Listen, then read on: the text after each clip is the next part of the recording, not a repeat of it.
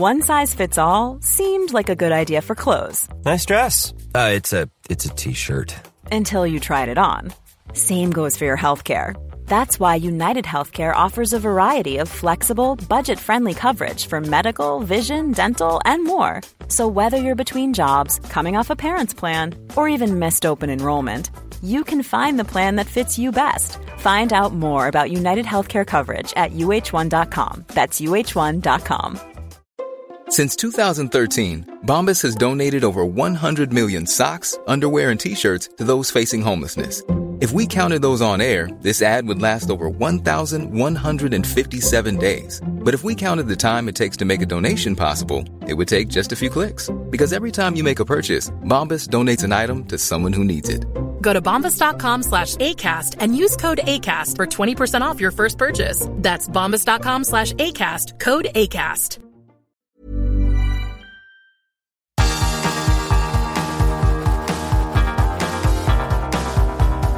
Universo Premier League, la casa del fútbol inglés en español.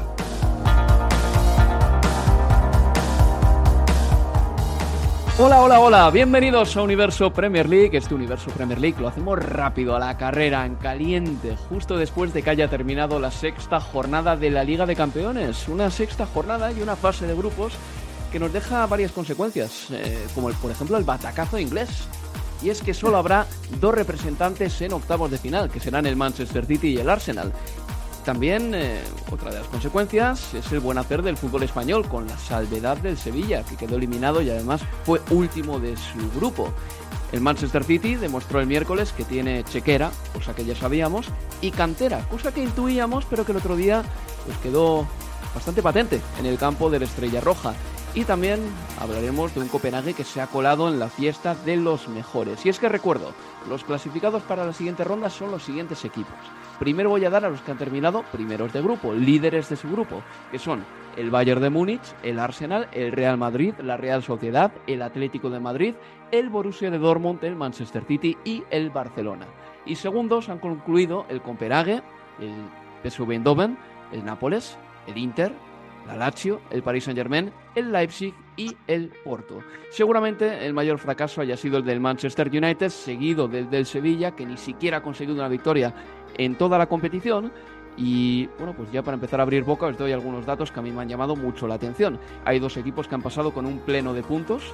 Uno fue el martes, el Real Madrid, 18 de 18, y otro el Manchester City, después de su victoria en el pequeño Maracaná, el Manchester City ha sido el equipo que ha pasado con más goles de toda la competición, 18 anotados, y la mejor defensa del torneo, al menos en lo numérico, ha sido la de la Real Sociedad, dos goles encajados nada más para el flamante conjunto Chubiordín.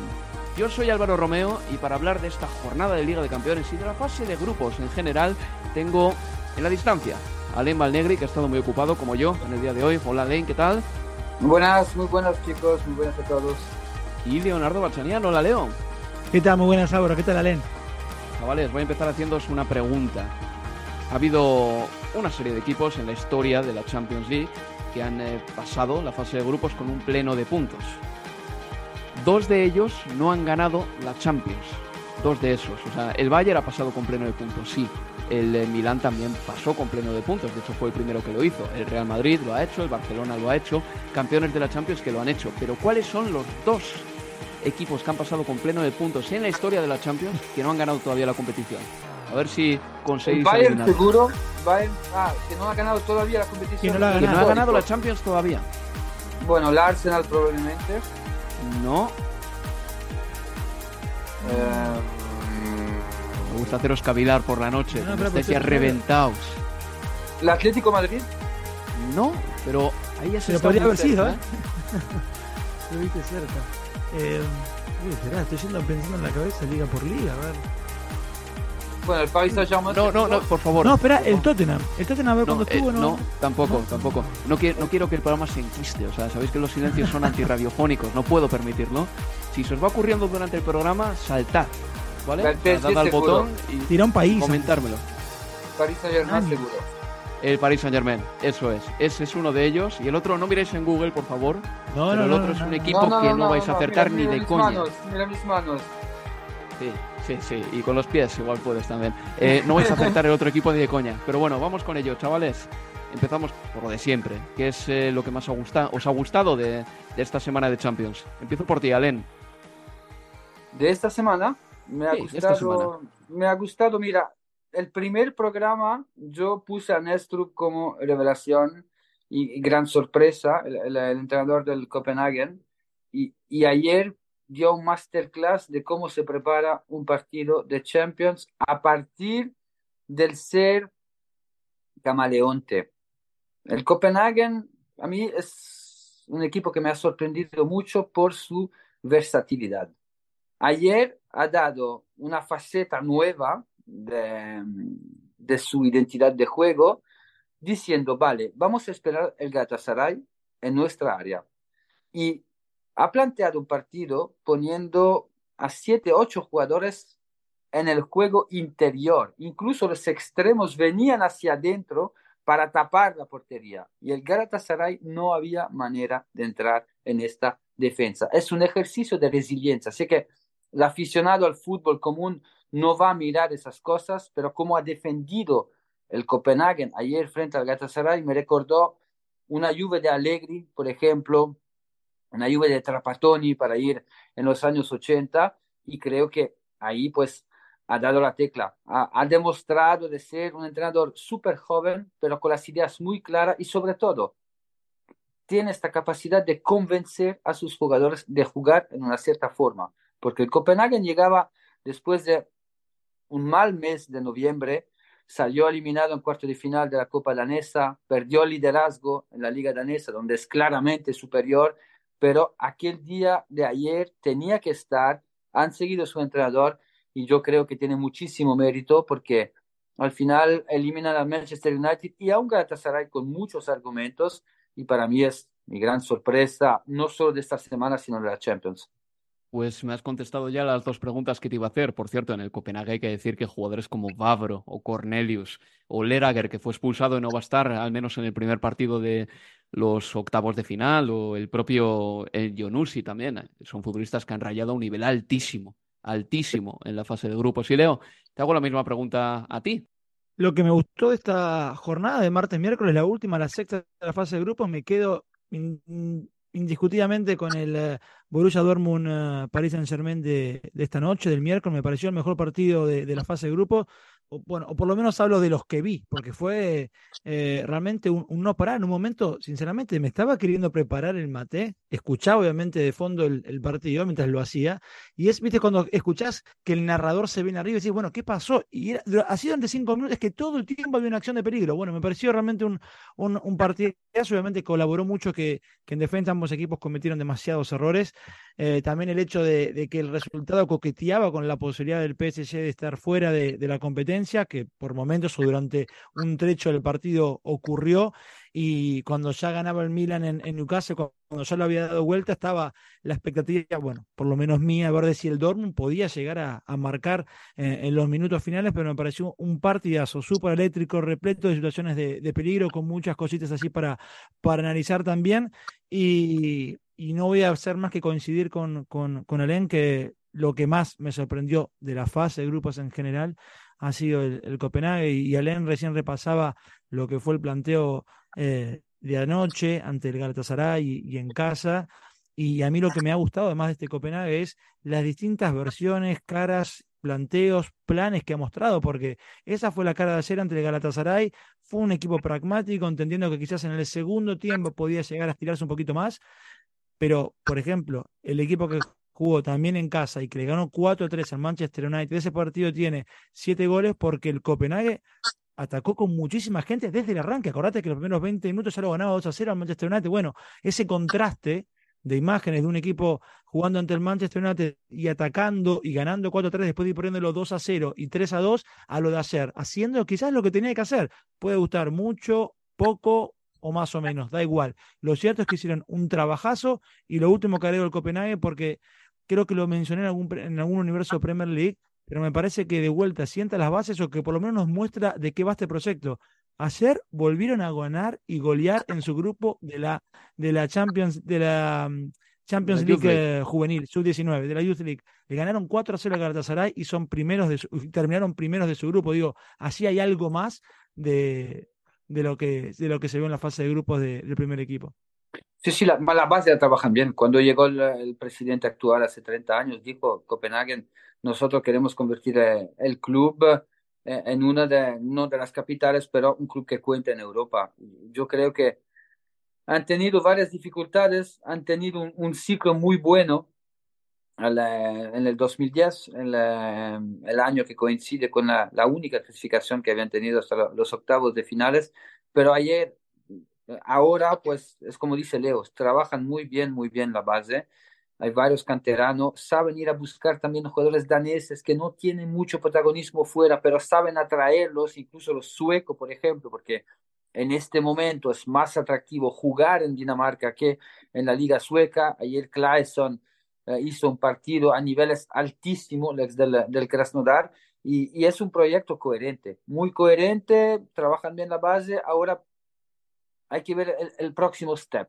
El próximo step es incorporar más jugadores de la cantera y que puedan justamente mantenerlo, conservarlo en Dinamarca para intentar justamente ser un equipo que molesta en Europa, como lo hacía, por ejemplo, el Basilea durante un tiempo. Oh, and they've scored. I think it looks like it's going to count as well. It's Kingsley Coman who's eventually finished this off, Adrian. It's Manchester United nil, Bayern Munich one. What a ball from Harry Kane.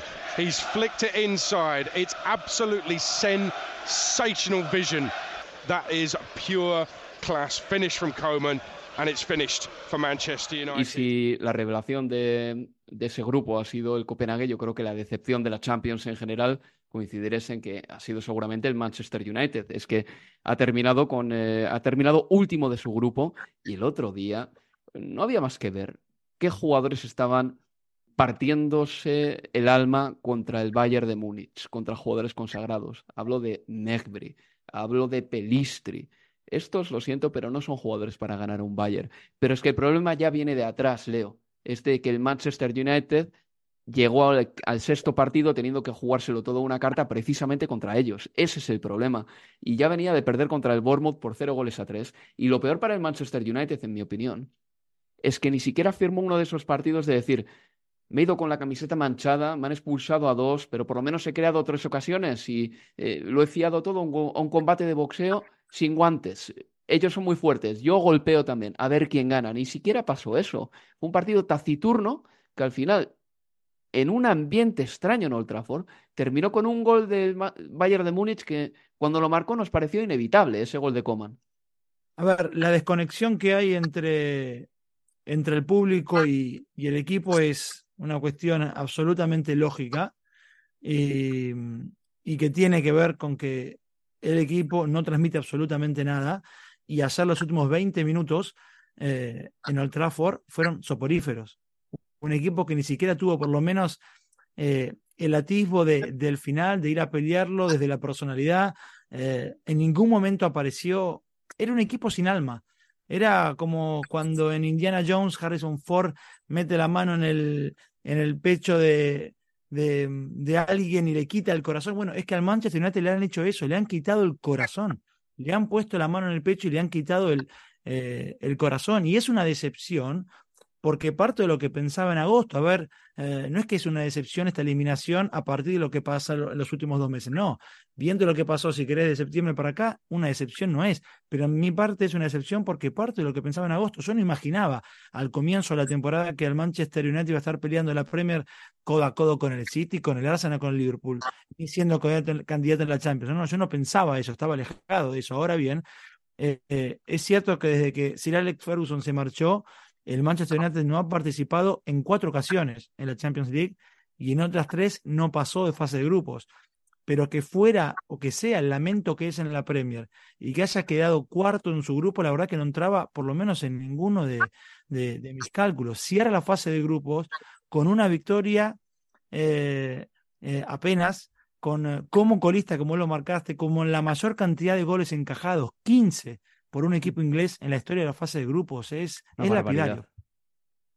Es una auténtica barbaridad la cantidad de goles que ha encajado el Manchester United y mm, además te da la impresión de que si estuviesen algunos jugadores que faltaban, como Eriksen o Casemiro, tampoco cambiaría nada.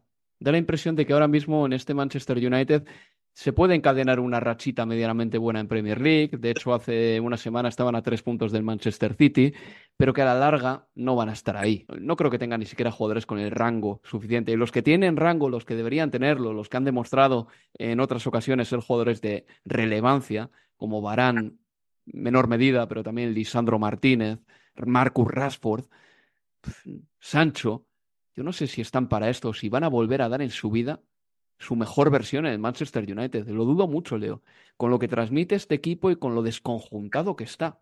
Y de hecho, mencionaste futbolistas como Barán, Casemiro, que, con lo que costaron y con las expectativas que se crearon y, y, tampoco quiero ser tan duro con alguien como Casemiro que ni siquiera está disponible en los últimos, en los últimos tiempos por, por lesión y, y, que además, si querés, desde el rubro goleador ha aportado mucho más que varios otros en este equipo, en esta fase no, no, de grupo. Eh, de... Leo, perdona, que se, que se me entienda, es, me refiero al ecosistema. No, no, no es un claro. contexto pero... para triunfar.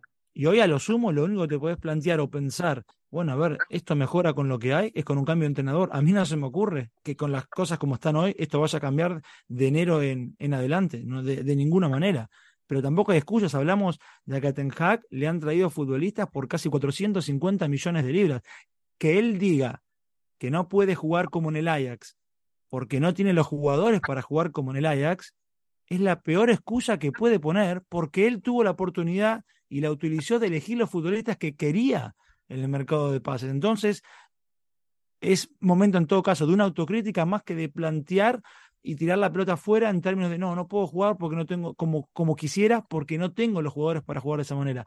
Realmente no, lo veo yo también a Ten Hag desde lo, si querés, desde lo semántico, de lo comunicacional, muy alojado de la realidad. Pues sí, totalmente. Y dijo que después del partido contra el eh, Bayern de Múnich jugaron bien. Dijo eso. Y no, no jugaron bien. En todo caso, se agarraron al partido, pero eso no es jugar bien. Eso en lo que respecta al Manchester United. Eso, hemos hablado tanto de ellos esta temporada que yo creo que ya no podemos aportar nada nuevo. Es posible que siga el entrenador algún partido más, pero este fin de semana el Manchester United va a jugar contra el Liverpool. Y recuerdo que el año pasado el Liverpool le metió una tunda de escándalo. Y no me extrañaría que este fin de semana pasase algo parecido. Ese partido, por cierto, lo vamos a narrar nosotros a las cuatro y media del domingo. Eh, cambiamos de grupo y vamos a pasar al del Arsenal, que empató contra el PSV Eindhoven, y el Lens, que le ganó 2 a 1 al Sevilla, Lens. Por lo tanto, el Arsenal pasa como primero, el PSV Eindhoven como segundo. No creo que haya mucho que decir de este grupo, Alain, pero igual te apetece hacer una consideración general, tú que ves la liga mucho, sobre la situación del Sevilla, porque es llamativa. ¿eh? Después del Manchester United, para mí es la mayor decepción de esta Champions. El Sevilla es... Siempre hay que contextualizar, pienso, cuando analizamos a, un club a partir de, de, la dirección deportiva y después del campo. El Sevilla es un club que en los años empezó a trabajar con el data, ¿vale? Entonces, compras un jugador, lo valorizas y lo vendes bien, ¿vale? Generas una plusvalía, de con este dinero vas a buscar dos jugadores, de los dos que compras, siempre uno te salía bien. El Sevilla, desde dos años, no descubre más un futbolista.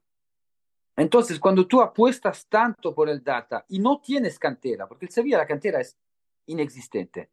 Inexistente. ¿Cuántos jugadores del primer equipo han jugado 50 partidos en los últimos tres años en el primer equipo? Ninguno. De la cantera, ninguno. Ninguno. Entonces, Nava, Navas y Ramos, ahí, pero es que ya están amortizadísimos. Exacto. Pero están amortizadísimos y entre los dos tienen, son más, más viejos de mí que tienen 70 años, ¿sabes?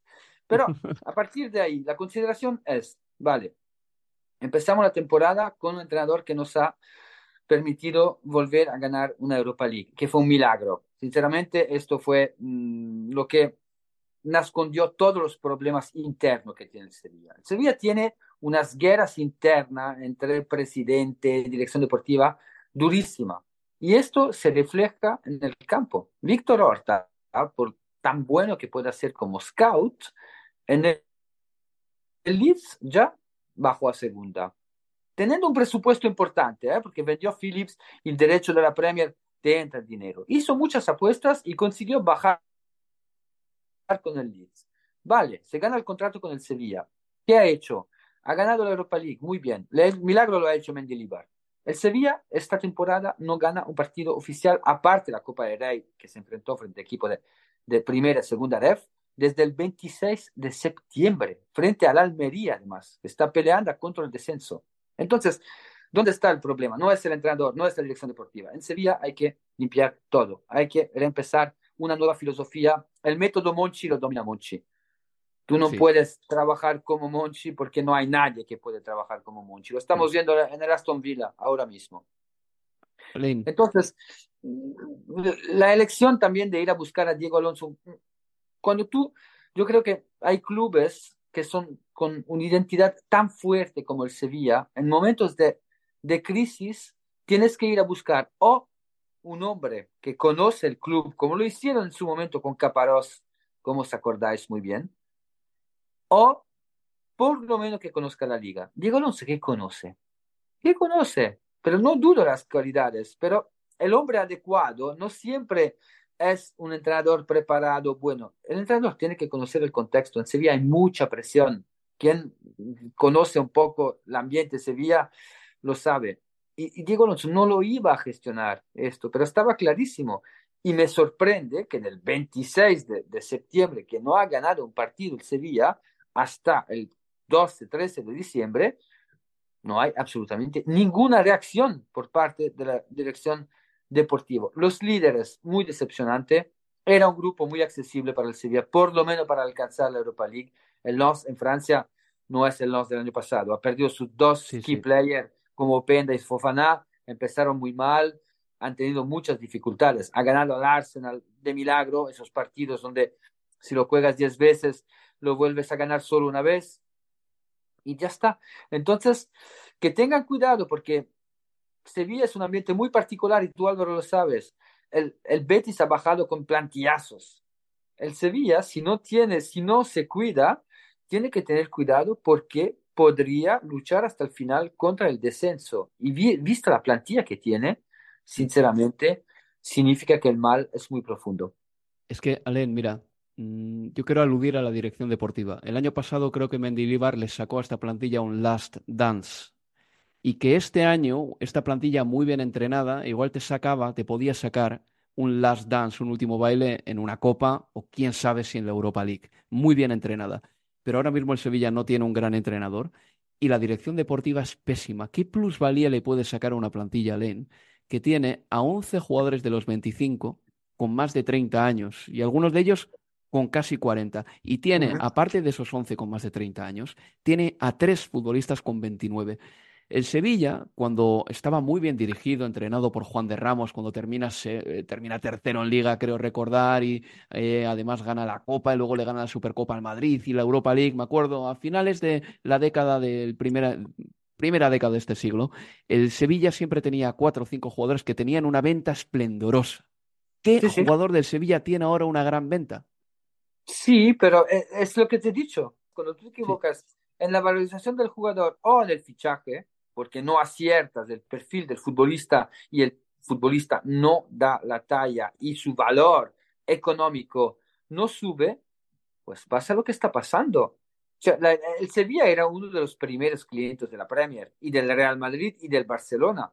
¿Cuántos jugadores, sobre todo aquí en Barcelona, yo vivo aquí en Barcelona, cuántos futbolistas del Sevilla acabaron aquí en Barcelona? O sea, el Sevilla ha hecho un negocio con Barça increíble, increíble. Al día de hoy no veo a un jugador para ir en un top 20 europeo. Y ahí está el límite. Cuando tú apuestas por este tipo de política de fichaje y de, mm, de modelo económico, cuando tú fallas dos temporadas, cuando además no tienes cantera, pues pasa lo que está pasando.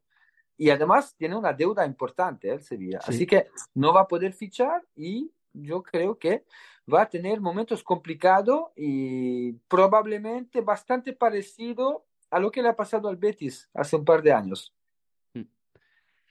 Pues en el grupo C, el Real Madrid eh, sí que pasó. De los equipos españoles ha sido por el momento el mejor embajador, con 18 puntos, eh, ganando todos sus partidos, el último de ellos ganándolo un poco con el gancho al Unión de Berlín, pero ganándolo al fin y al cabo. Y en el grupo D, para mí, ha llegado una de las revelaciones, eh, la Real Sociedad, que ha quedado primera de ese grupo, empatada a puntos con el Inter.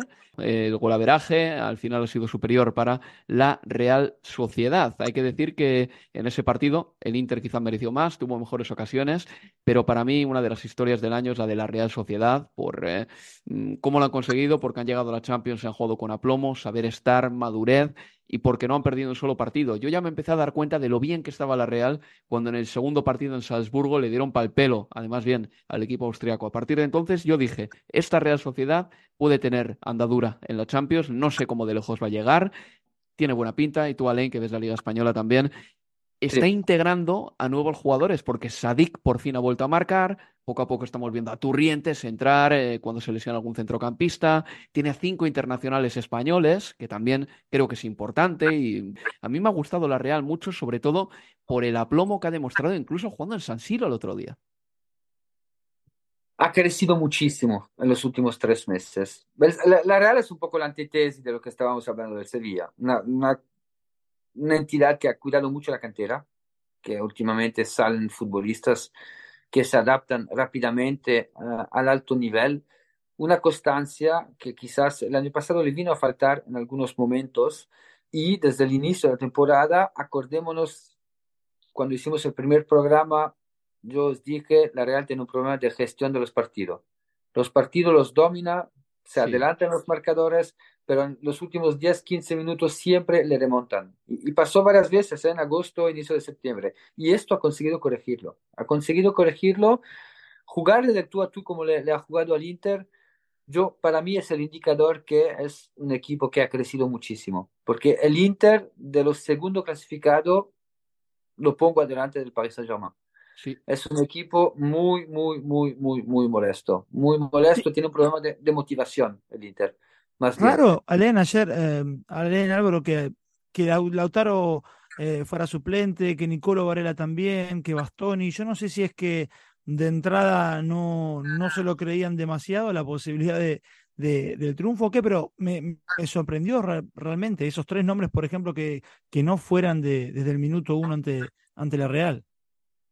Sí, bueno, él quiere contentar un poco a todos los jugadores. Pienso Simón Inzaghi tiene una plantilla con una con muchísimo ego y, tiene que dar minutos. Y últimamente había jugado mucho Varela, Lautaro, pero esto te, te hace entender también la importancia de esos, eh, de esos futbolistas. Pero en cuanto a la, Real, la Real ha hecho, ha construido una entidad donde saben trabajar con el data, saben ir a detectar talento entre 18 y 21, 22 años en, eh, en Europa yo conozco muy bien a uno de sus, eh, de sus scouts que trabajaba conmigo y cuida la cantera. La Real no tiene ninguna necesidad de vender. Las cuentas están, son perfectas. Hay un hombre de la casa, tiene una identidad de juego, tiene a canteranos que cuando llega el jugador desde fuera te hace entender de la importancia de la Real Sociedad en, em, en San Sebastián, en España, de ir a transmitir sus valores y no olvidemos que han perdido a David Silva, ¿eh? que esto le hubiera podido afectar muchísimo al equipo, pero ha encontrado soluciones. Ha encontrado soluciones ¿por qué? Porque tiene una identidad de juego marcada, sabe a lo que quiere jugar este, este equipo. Ahora viene complicado. Los octavos es eh, partido de dentro y fuera, donde necesitas experiencia que quizás te podría faltar. Pero en cuanto a juego, en cuanto a progreso, cuidado con la, Real, porque si sigue con esta progresión, no descartemos, no descartemos que desde el año que viene podría incluso jugarse la liga con, uh, con Real y Barça y desde luego convertirse en un asiduo a la Champions, eh, como algunos se despiste. Una cosa de la Real que también es muy mm, propia de estos momentos, Alén, y ya cerramos el capítulo de la Real, es que hace una década, dos décadas, tres décadas, los mejores jugadores de la Real se iban muchas veces al Athletic cuando eran tentados por el dinero del Athletic. Ahora eso ya no sucede, ya no pasa, porque el Athletic te ofrece un proyecto deportivo muy bonito, pero la Real también. Y ahora, bueno, ya no hay un caso Echeverría. El último fichaje de la Real Sociedad que el Athletic hizo fue Íñigo Martínez y ahora mismo veo muy inviable que el Athletic pueda traerse a un Mikel Oyarzábal, incluso aunque tuviese el dinero para traerse a Mikel Oyarzábal. Leo, en este grupito, el grupo D, qué bien que Ángel Di María vaya a seguir jugando en Europa, ¿no? Resolvió el partido del Benfica el otro día, el bueno de Di María, porque el Benfica tenía que ganar, creo que tenía que ganar por un margen.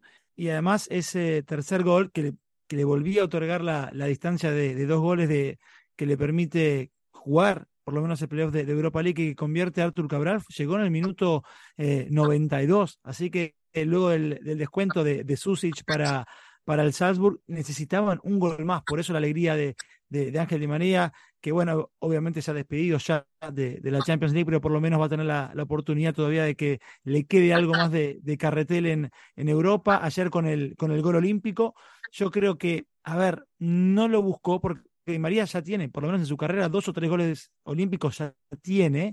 Y, esos dos o tres que ya tiene los buscó. El de ayer me queda un poquito la, la duda de, si, no era más un centro que un, que un envío al arco, pero igual, en fin, lo de María es, es inagotable. Y después además la asistencia también para, para Rafa Silva. Gran jugador Ángel Di María, como me alegro que siga ahí todavía en el candelero. En el grupo E, el Atlético de Madrid eh, pasó como primero. Era, de hecho, eh, la primera vez en siete años que el Atlético de Madrid eh, coronaba un grupo, porque Últimamente le había costado, había terminado segundo muchas veces, incluso había caído eliminado a las primeras de cambio en un par de ocasiones en los últimos siete años. Esta vez el Atlético ha hecho los deberes, está en un buen momento y ganó al Lazio mm, eh, por eh, un resultado como dos goles a cero en el grupo F. Y aquí viene la madre del cordero. El primero ha sido el Borussia de Dortmund y el segundo el Paris Saint-Germain. A ver, en ese grupo ha podido pasar de todo en el día de hoy. Le ha ganado el Milán al Newcastle y eso le ha hecho un favorazo al Paris Saint Germain, pero el Paris Saint Germain ha estado fuera un buen rato. Ha estado fuera un buen rato, porque el Borussia de Dortmund se ha adelantado primero y el eh, Newcastle ha marcado su golito contra el Milán. El Paris Saint Germain ha sobrevivido, pero ha podido morir también tranquilamente porque ah, se ha puesto a expensas de lo que hiciese el Newcastle contra el Milán. Absolutamente, y, y hubo momentos en los que el Newcastle eh, estaba en octavos de final cuando lo ganaba 1 a 0 con el gol de, de Joelinton al Milan y, el Borussia Dortmund y el Paris Saint Germain igualaban así en, así en Dortmund, después todavía más adentro con el, gol en el segundo tiempo, el 1 a 0 de, de Adeyemi para el Dortmund, en un partido que fue loquísimo. Yo insisto, para mí fue el mejor partido probablemente de la fase de grupos. ¿Se defendió mal? Sí, bueno, obviamente en este tipo de partidos para que terminen saliendo eh, verdaderos partidazos hace falta de, errores, eh, la jerarquía individual, y no descubro nada acá del, del Paris Saint Germain, puede esconder, puede matizar eh, muchísimos problemas de, funcionamiento. Yo creo que otra vez, y jugando de visitante, como le sucedió en su día en St. James Park, o como le sucedió en San Siro, Luis Enrique vuelve a fallar en el, en el planteo. Yo sigo sin ver por varios momentos a qué juega este equipo, más allá de, que, claro, que tiene las condiciones para transiciones rapidísimas, pero que termina dependiendo, como siempre, de lo que se pueden iluminar eh, eh, sus futbolistas con la mayor jerarquía. Kylian Mbappé el primero, bueno, Colomani hizo un mal partido, no, pero falla muchísimo. Tuvo varias con el partido 0-0 para, para poder marcar, aún así. Hablo de Colomani y la más clara la tuvo Mbappé para definir con el arco solo de zurda, aunque Zule no sé cómo hizo todavía, desde el suelo y levantando la pierna derecha, terminó bloqueando lo que era eh, en ese momento también el 1 a 0 para, para el Paris Saint Germain. Pero la mitad de la cancha, salvo lo de Zaire Emery, que para mí es el futbolista destacado de la primera fase, porque este chico que debutó en Champions con 16, que juega esta fase de grupo con 17 años, se hizo cargo de, con muchísima personalidad de lo que sucedía cuando varios de sus compañeros notabas que había muchísimo temor con el partido 1 a 0. No solo que marca el gol, sino que las pedía todas. Y en una mitad de la cancha, donde en general, en toda esta fase de grupo de la Champions, el PSG nunca le encontró la vuelta, el chico para mí fue de lo más destacado de toda la fase de grupos en, en general.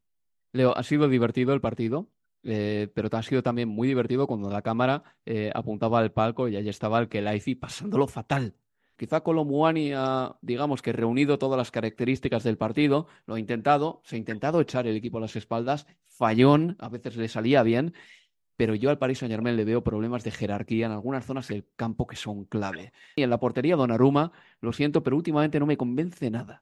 No, pero ojo que Donnarumma hoy probablemente quizás haya jugado su mejor partido en, un tiempo largo, ¿eh? Igual. Hmm. Lo de después eh, la cuestión de, de Marquinhos y, y, Hakimi por ese sector, bueno, data de, de, largo tiempo, la relación Marquinhos-Donnarumma también. Yo creía que lo de Skriniar y Lucas Hernández venía a solucionar muchos problemas defensivos de este equipo y por lo menos en lo que va de la temporada no, no ha sucedido. No sé eso cómo lo ve eh, Alan, pero es que las opciones de todas formas que te quedan, si no es Marquinhos, si no es Skriniar, es que es Danilo Pereira. Y, es una zona donde eh, va a terminar sufriendo muchísimo. Pero escucha, los nombres suenan bien, Alen, en teoría. O sea, Lucas Hernández y Skriniar, sobre todo Lucas, ¿no? Además que tiene repliegue, velocidad, elasticidad. Suena bien.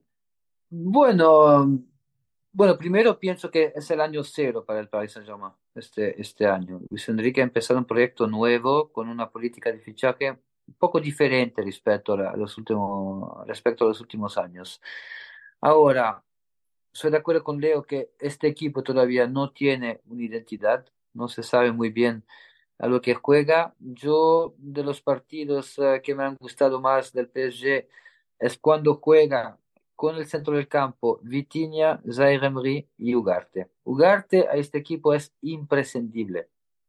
El PSG, con toda la pólvora que tiene arriba, tú tienes que tener a un pivote defensivo de esas características, con buena lectura del juego, reactivo, agresivo, que va al choque, que gana segundo duelo, que va al contacto, que va a buscar justamente este, este tipo de duelos que al artista no le gusta. Y PSG, pues en los últimos años tenían muchos artistas, pero cuando el juego se hacía duro, sufría. Luego, defensivamente, pienso que Marquinhos lleva un par de años ya en evolución. Marquinhos no, no es el central, para mí, líder de un equipo ganador, y lo hemos visto también con, con el Brasil en el, en el Mundial, viene a fallar en momentos clave.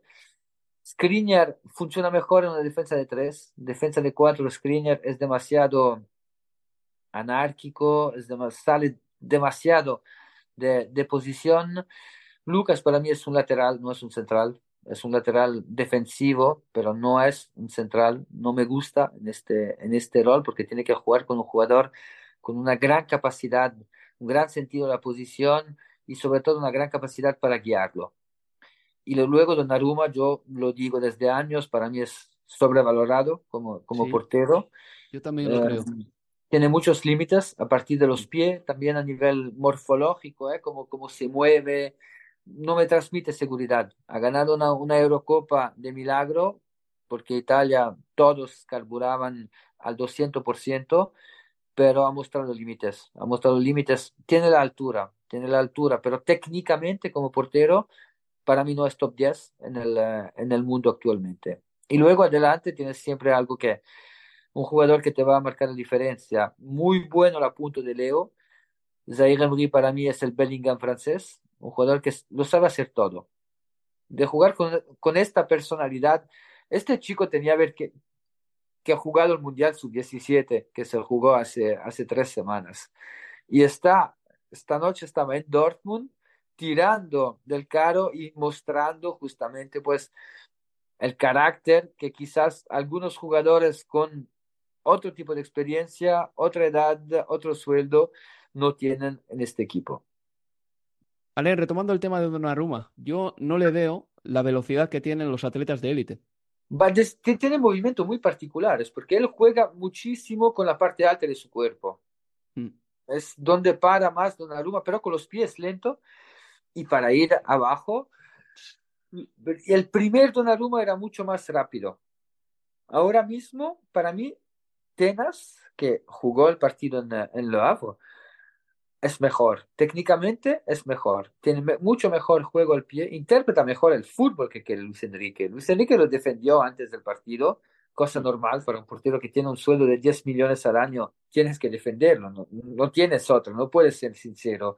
Y sí, a, mí me parece sobrevalorado y, vamos a ver si, pero no, no le veo margen de progresión porque él, tiene la ventaja de ser grande y ocupar mucho espacio en la portería, pero ese se convierte también en, un límite en cuanto a agilidad, en cuanto a margen de progresión, se convierte en, un límite.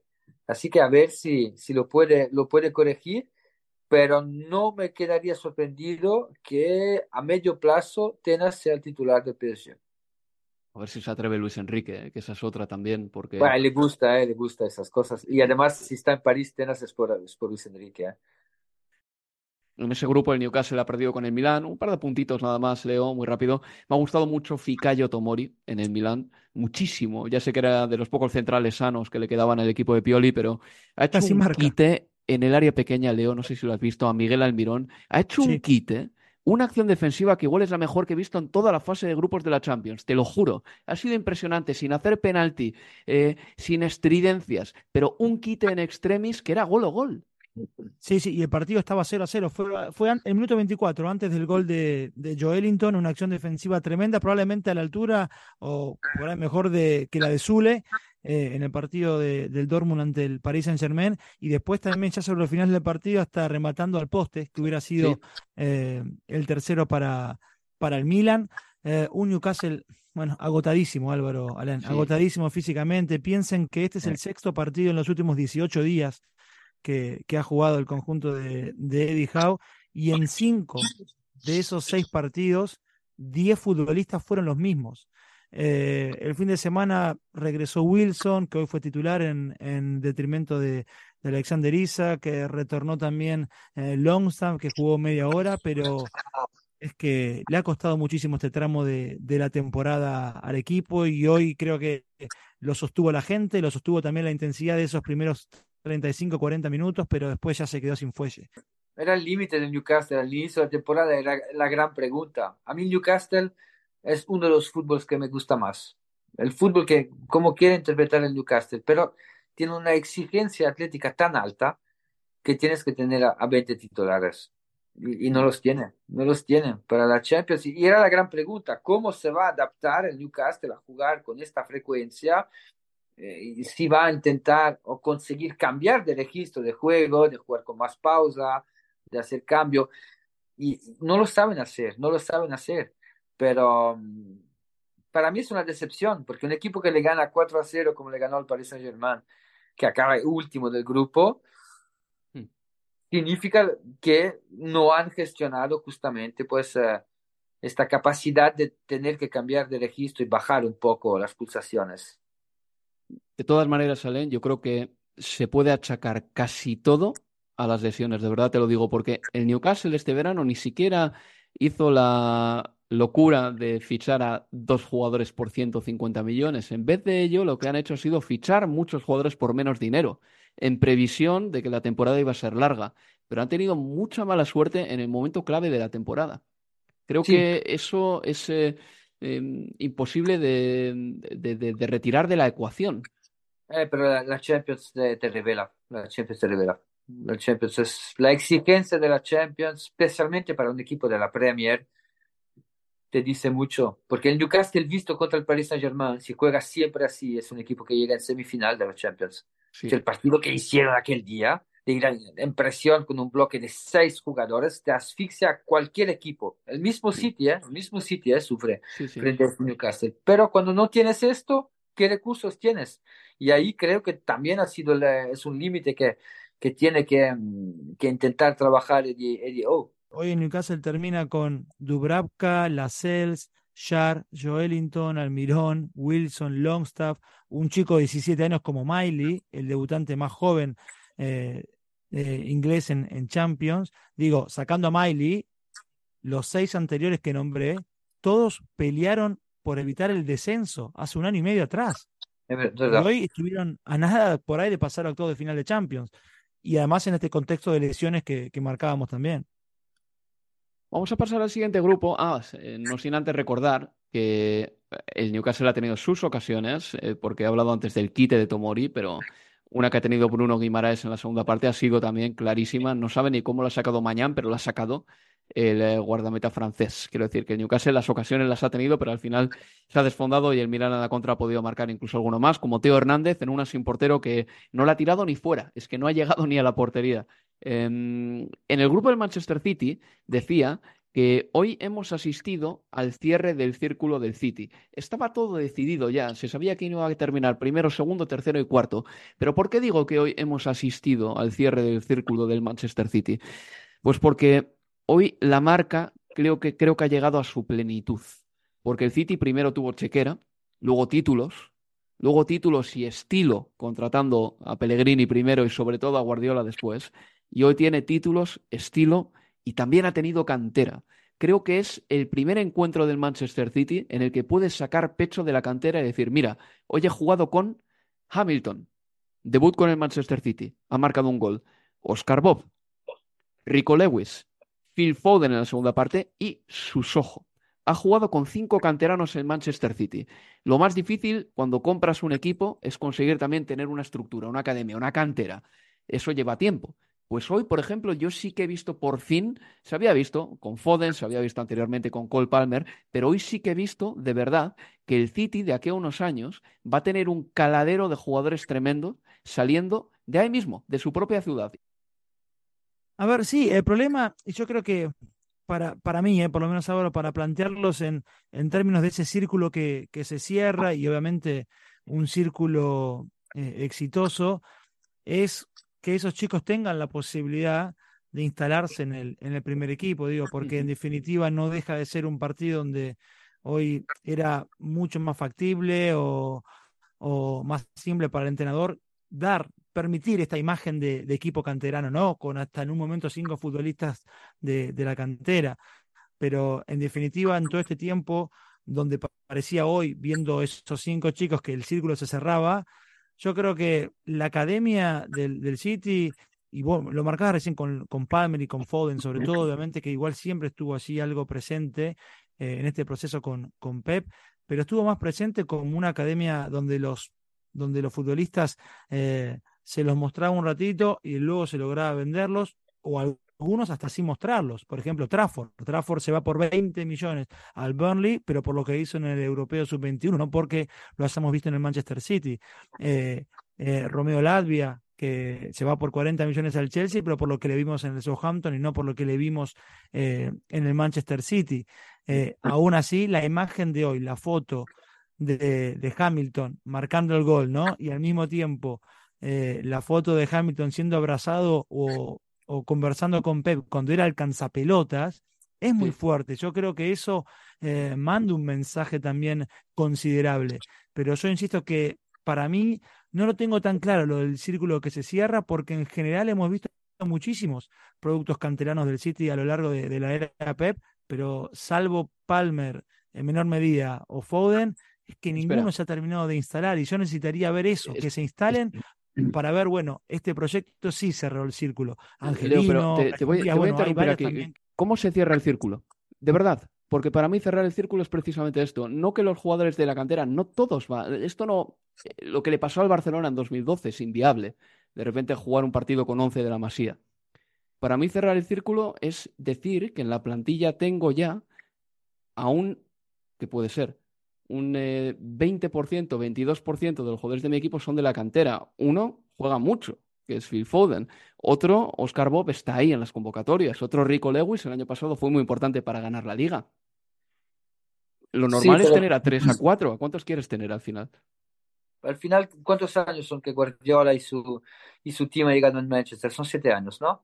Claro, pero es que el City empezó a gastar dinero en cantera igual hace 10. Es que tarda mucho en que salgan los frutos. Sí, sí, sí. Pero tú puedes comprar la cantera, puedes tener las instalaciones, pero no tener la metodología. Guardiola trajo la metodología también. Eso es. Y ahí está. Pero tú tienes que ser paciente. Y sobre todo, el porcentaje de futbolista del nivel que quiere Guardiola es bajísimo. Es bajísimo. Este, esta noche sí era la estrella roja, con todo el respeto. Yo amo el fútbol del ex Yugoslavia, pero eran cinco. Vale, vamos a ver a largo plazo. Yo apuesto que en dos años jueguen cuatro o cinco jugadores cantera City el 70% de los partidos. ¿Por qué es esto? Esto es el objetivo. Yo creo que el, último step cualitativo de la construcción de un club funcional es esto. Y Guardiola lo sabe, lo sabe muy bien, Soriano lo sabe, Begeristain lo sabe. Y al final van a conseguir, si siguen así, van a conseguir ser un club viable económicamente, ganando. Que ahí es, es el top de la calidad. Después no habrá que mirar todo lo que han invertido en los últimos años, pero si tú tienes jugadores de calidad, no te da la talla para el Manchester City, pero te da la talla para la Champions, ya tú vas a ganar 80, 100, 150 millones en cada mercado. Así que te financias. Y en vez de ir a buscar el Guardiol de turno, el Guardiol lo forma. Pero esto toma tiempo. Y esta es la primera generación para mí, porque antes, cuando llegaron, fichaban a jugadores con 17 años, no tenían el tiempo de formarlos. Esos claro. son jugadores que han llegado a una edad, que han seguido un percurso formativo de 4 o 5 años. Y ahí lo considero canterano. Un jugador comprado 17 años, para mí no es canterano. Para ti, Ibrahim Díaz, por ejemplo, no es un canterano. No, no es un canterano. Tú, tú compras un Sancho? canterano. ¿Cómo? ¿Jadon Sancho? Del, uh, del Sancho, sí. Era canterano del City, Sancho. Sí, claro, después es. se fue al Dortmund. Pero eh, es canterano, ha recibido la base, la recibió del City, después se fue a Dortmund, la rompió y, y, y fichó para, para el United. Pero ir a comprar, cuando, cuando escucho a veces, dice, ah, sí, el canterano. ¿Cuándo llegó? 18 años. Pero mí no es canterano. Si antes estaba en Málaga y ha hecho de 12 a 18 años, es canterano del Málaga. Pero es mi opinión, después todo es debatible. No, no, sí, yo eso no lo discuto. Yo lo que digo es que cuando Leo dice lo de cerrar el círculo, bueno, que decía yo cerrar el círculo y dice Leo que no está cerrado, que es eh, lo que él cree, yo pienso que no vamos a tener muchos más canteranos en la plantilla de un equipo top que quiere ganar la Champions. Tendremos a tres o cuatro o cinco, pero creo que el City está prácticamente ahí, porque tenía Cole Palmer, se lo habría quedado encantado, pero llegó el Chelsea, le hizo una oferta y se fue. Imagínate, el City podía tener en la plantilla a Foden, a Rico Lewis, a, a, Cole Palmer y a Oscar Bob, por ejemplo, e iban a jugar bastante. Yo creo que el City está prácticamente ahí. Ya no tiene una cantera eh, que puedes decir, no, es una cantera inferior, es un equipo que no tiene esta estructura.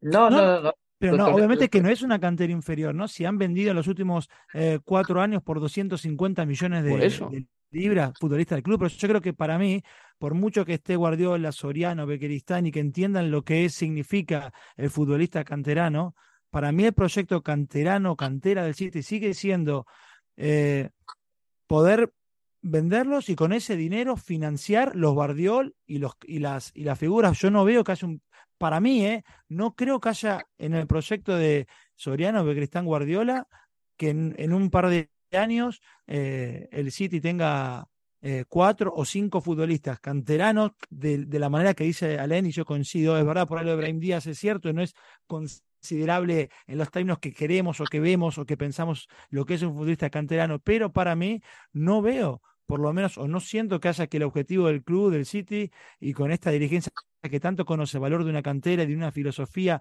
que vaya al primer equipo hacia abajo, que en tres o cuatro años tengamos cinco o seis eh, futbolistas instalados en el primer equipo. No es que lo jueguen todos, pero sí instalados y que hayan surgido de, de, las divisiones inferiores. Que yo, un pequeño núcleo, ¿no? Es que yo creo que si el listón lo ponemos en, eh, ya te digo, 11 de la Masía que jugaron de titulares un partido, eso es imposible de, de, replicar. No, no, ese listón no, está claro que no. Eso no va a pasar, pero si tienes a 4 o 5 establecidos en la plantilla, con asiduidad y generación tras generación, yo creo que ahí sí puedes hablar de que tienes una buena cantera, porque no es lo mismo debutar con el Copenhague y quedarte ahí que debutar con el City. Es que para quedarte en el City tienes que ser muy bueno.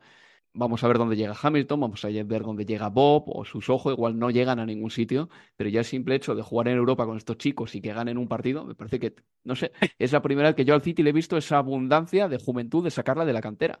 No se la había visto mucho tiempo, pero bueno, por mover ficha y por pasar página. O sea, he visto, por ejemplo, a Calvin Phillips marcar, que llevaba dos años y cuatro meses sin anotar un gol. Es su primer gol con la camiseta del City. Le han abrazado mucho, ha marcado de penalti, lo quería tirar, lo ha conseguido.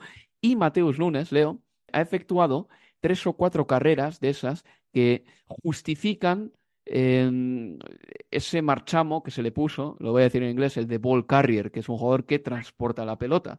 Es muy curioso porque Mateus Nunes acelera y no parece que esté acelerando.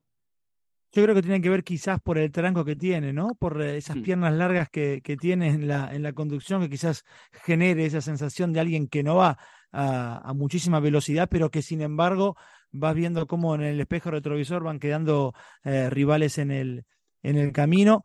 Yo creo que además de, lo- de la nota de, de los canteranos, de Hamilton, de Bob, etcétera, eh, que Halvin Phillips haya, haya completado 90 minutos o más, bueno, lo que duró el partido con, con, la- con el adicionado, y que haya hasta marcado un gol, más no sea de, de penal, yo creo que es, es alguien del que veníamos hablando y mucho Sí, últimamente, y, y termina siendo una de las grandes notas de- del partido con Estrella Roja. desde luego es como para alegrarse. Bueno, ya por concluir, Grupo H, el Barcelona pasa como líder, el Oporto será segundo, el Shakhtar Donetsk va a la Europa League. Alen, tú que sigues la Liga Española, mm, yo ya he dado mi veredicto sobre el Barcelona en infinidad de ocasiones aquí. En el último mes han pasado muchas cosas en el Barça, ha perdido un clásico, perdió el otro día contra el Girona. ¿Cómo ves la actualidad del equipo de Xavi en este momento? Que no está aprovechando la plantilla que tiene. Yo creo que este equipo le, le estoy preguntando si Xavi no está sobrevalorado. Este equipo no consigue, mm, no consigue cambiar de, de manera de, de jugar, no tiene plan B. Es un equipo. Yo, hay, hay una cosa que me interpela mucho del, del fútbol del Barça, es la presión tras pérdida. Ahí no veo el. Barça. ¿Eh? Es escasa, que sí. Es escasa, no existe. No veo el Barça. No veo la, la metodología, el, el cruifismo, no, no lo veo, no lo veo. ¿Te crees a Xavi? Porque a mí me cuesta No, creerme yo su no me mensaje. creo, no me creo, Xavi, no me lo creo, no me lo creo. No me lo creo porque siempre se está justificando, siempre encuentra, eh, encuentra mm, en conferencia de prensa, sinceramente, excusas que no son válidas. Ahora dice que está en, en- en construcción, pero está en crisis, está en crisis, Xavi. Mm. Y, y mira que tiene buena plantilla, ¿eh? Yo creo que la cualitativamente tiene una plantilla para ofrecer mucho más, muchísimo más, pero es un equipo muy previsible, un equipo poco móvil, un equipo que mm, la presión tras pérdida, que es clave para cómo quiere jugar Xavi, es totalmente inexistente. El otro día yo vi el cruifismo en el Girona y no en el Barça. Sí. Y quizás le, le, le falte Busquets para poder jugar de una cierta forma, pero Busquets a la presión tampoco tenía esta gran influencia en la primera y la segunda línea. Entonces, no veo a un Barça pelear la Champions, no veo a un Barça ganar la Liga, así que yo creo que eh, al final de temporada Xavi quedará bastante redimensionado. Sí, desde luego bastante tocado.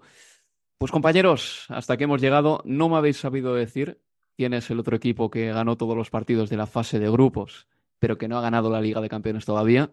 Y me parece que es mi deber desvelar el secreto.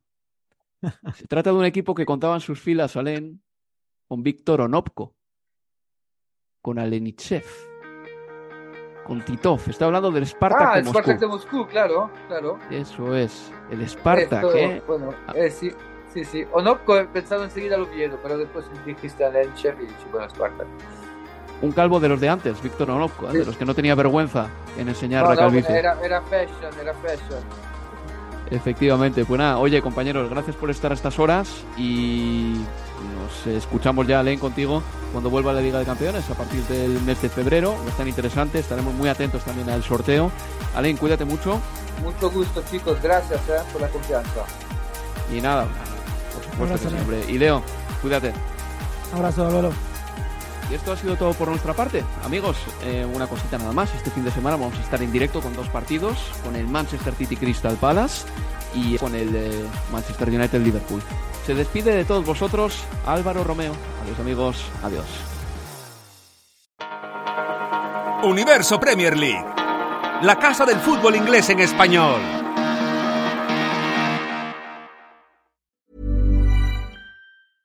Selling a little or a lot? Shopify helps you do your thing however you cha-ching. Shopify is the global commerce platform that helps you sell at every stage of your business. From the launch your online shop stage to the first real life store stage, all the way to the did we just hit a million orders stage. Shopify is there to help you grow. Shopify helps you turn browsers into buyers with the internet's best converting checkout. 36% better on average compared to other leading commerce platforms because businesses that grow grow with Shopify. Get a $1 per month trial period at Shopify.com slash work. shopify.com/work. Mom deserves the best, and there's no better place to shop for Mother's Day than Whole Foods Market. They're your destination for unbeatable savings, from premium gifts to show-stopping flowers and irresistible desserts. Start by saving 33% with Prime on all body care and candles. Then get a 15-stem bunch of tulips for just $9.99 each with Prime. Round out Mom's menu with festive rosé, irresistible berry chantilly cake, and more special treats. Come celebrate Mother's Day at Whole Foods Market